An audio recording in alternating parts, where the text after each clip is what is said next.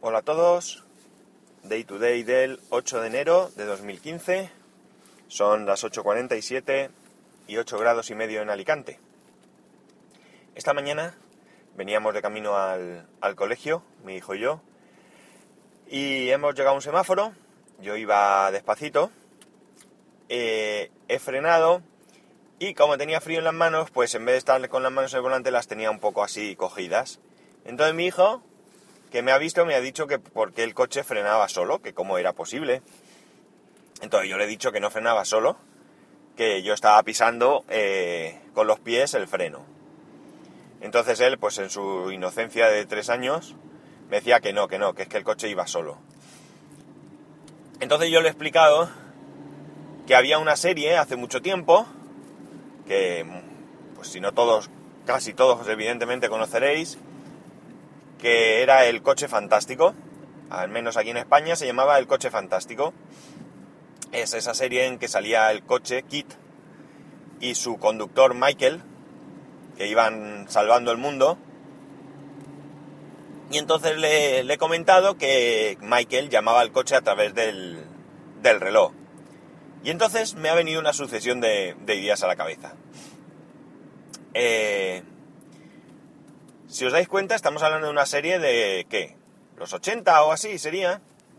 Y ya había una persona que, eh, a través de su reloj, interactuaba con un dispositivo. En este caso, un coche. Pero realmente es lo mismo que estamos haciendo ahora un montón de años después. Porque, eh, en principio, los relojes no son más que interface de nuestros, de nuestros smartphones. Eh, y esto es lo que me ha hecho darme cuenta. Estos seguramente son cosas en las que no pensamos, o yo por lo menos no había pensado nunca, en la relevancia que están tomando los smartphones en, nuestras, en nuestra vida diaria. Ah, está claro que hay mucha gente que su teléfono solamente sirve para hablar y mandar WhatsApp. Pero eh, otra mucha gente, el teléfono eh, se ha convertido en un, en un dispositivo imprescindible. Mm, en los coches, en algún momento va a aparecer CarPlay, eh, también de Apple. Y esto no es más que un interface también con el teléfono. El teléfono, el iPhone en este caso, seguirá siendo el dispositivo principal. Y en el coche tan solo habrá un interface. Google también va a sacar, eh, o ha sacado ya también su sistema, no recuerdo ahora mismo cómo se llama. Y, y básicamente, aunque no lo conozco, pero entiendo que será lo mismo. Eh, tu smartphone irá conectado al sistema y desde ahí podrás controlar tu teléfono. Es decir, si nos damos cuenta de la situación, todo va girando en torno al teléfono móvil, a nuestro smartphone. Esto, eh, evidentemente, hace un tiempo, pues, era impensable. Ayer escuchaba Converso en un en uno de sus podcasts. Entiendo que sería ya de algún tiempo porque voy bastante retrasado con los podcasts y, y me imagino que ya era, un, era hace algún tiempo, vamos, en el que hablaba de alguien de que él seguía hace muchos años que tenía un blog o algo así en, la que, en el que hablaba de su vida diaria como estudiante con una con una Palm, con una eh, ¿cómo se llama? Ay, no recuerdo ahora eh, una, una PDA, una PDA, Juli, me quedo en blanco, una PDA. Y, y yo recuerdo que, que también tuve una PDA y con esa PDA pues llevaba, era una HP con, con Windows, eh, Windows Mobile. Y bueno, pues ahí llevabas tus cosas. Llevabas eh, calendario, ya podías leer documentos, etcétera. Y, pero era algo de frikis. Eso realmente no lo usaba nadie. Va, nadie. Lo usaba gente muy, muy específica, es decir, frikis como yo, o eh, profesionales que realmente eh, vieron en ese producto una ayuda a su trabajo. Pero en cambio hoy en día, mmm, jolín, nuestros abuelos llevan un smartphone, mandan WhatsApp. Mm, nuestros padres, no sé, casi todo el mundo quiere un teléfono eh, smartphone. Creo que gran parte de culpa la tiene WhatsApp, pese a que no me guste nada, nada WhatsApp en sí. Y creo que cada vez vamos a depender más del teléfono. Mejor dicho, del smartphone. No del teléfono, porque cada vez probablemente llamamos menos. Y no sé hacia dónde vamos a ir más. Pero daos cuenta que lo que he dicho, vamos a controlar nuestro teléfono desde el reloj, vamos a controlar aspectos del coche a través del móvil con un interface, eh, nos conectamos a internet con el móvil, nos comunicamos por supuesto con el smartphone, eh, controlamos la domótica en casa a través de nuestro teléfono, mm, el otro día en un, en un podcast Emilcar hablaba de un termómetro, de un termómetro corporal que le habían traído de Estados Unidos y que lo controlaba desde su iPhone. Es decir, la salud ya la controlamos en muchos aspectos. Mucha gente ya no utiliza eh, productos específicos para deportistas eh, como relojes, GPS, sino que utiliza su propio teléfono, pese a que es más incómodo llevar un, un smartphone que un reloj. Mm, es decir, que el smartphone se está convirtiendo en un dispositivo que pronto, más que tarde, va a ser absolutamente imprescindible.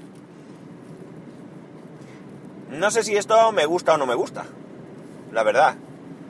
Lo que no me gusta es la dependencia tan grande de un dispositivo. Para mí hoy por hoy el teléfono sobre todo es un entretenimiento.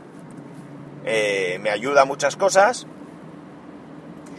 pero me gusta utilizarlo. Pero hay personas como, por ejemplo, he comentado a mi suegra, que para ella pues le da igual un teléfono que otro, eh, puede llegar un momento en que no gustándole realmente el tema tecnológico, pues se vea un poco dependiente del mismo. También es cierto que todo esto nos facilita muchas cosas y nos ayuda a muchas cosas. Antes tener una, una PDA pues también era, era costoso. A lo mejor una PDA te podía costar, qué sé yo, 200 euros, 300 euros. Pero estamos hablando de 200 o 300 euros de hace 20 años, que no son los mismos 200 o 300 euros de hoy en día. Y, y por tanto, pues eso, era algo muy específico. Pero ahora por, qué sé yo, 90 o 100 euros o ciento poco euros, tienes un teléfono. Eh, Tejedor 1967, muy seguidor de Windows Phone, pues nos ha estado hablando en sus podcasts del, del Nokia 535, un teléfono que ha comprado por 118 euros. Y que es un teléfono, bueno, yo no conozco Windows Phone, pero por lo que cuenta es un teléfono muy, muy, muy digno. Y además un teléfono que él valora mucho para personas mayores por el tema de, de los títulos, esos títulos o baldosas o como lo queramos llamar. Así que se pone ya eh, al alcance de personas mayores, como mi padre que tecnológicamente mmm, nada, mi padre ni siquiera usado un ordenador en su vida. En su trabajo lo tenía que usar, pero cuando había que hacerlo le decía a alguien que se lo que se lo manejara. En fin, que me ha dado por reflexionar sobre este tema a raíz de ya veis de qué tontería eh, y de darme cuenta realmente de lo de la relevancia que los smartphones están, están teniendo en nuestra vida. De hecho, este mismo podcast no existiría si yo no pudiese grabar desde un teléfono. O sea que... Daos cuenta que... Que sí, que, están, que los teléfonos pues están tomando una importancia que quizás mmm, se convierta en dependencia, como he dicho antes, a no muy largo plazo. En fin, que no sé, que me ha dado por pensar por, con por este rollo y quería compartirlo con vosotros. Por otro lado, ayer eh, eh, Madrillano me, me puntualizaba que a raíz de lo que dije de que los ortodoxos son cristianos, totalmente correcto, eh, quizás no supe expresarme bien, lo que quería hacer, decir, eh, o sea, lo que quería hacer era diferenciar a los ortodoxos, a los cristianos ortodoxos, de otras confesiones cristianas, como católicos o protestantes, que celebran la Navidad o que celebramos la Navidad en, en diciembre, frente a ortodoxos que la celebran a principios de enero. Quizás no me exprese bien, pero que sí, que, que son tan cristianos como, como cualquiera otros. Y poco más. A ver si cambia la temperatura y nos sube un poco porque hace un fresco que pa' qué. Ya sabéis, para poneros en contacto conmigo, lo podéis hacer a través del, de Twitter en arroba spascual. Twitter que tengo 100% abandonado excepto las menciones. Cuando recibo una mención contesto, pero no puedo seguir el timeline. Así que si veis algo muy interesante que no debería de perderme, os agradecería que me lo, que me lo mencionarais para que no me lo pierda. Y a través del correo electrónico en spascual.es. Un saludo y nos escuchamos mañana.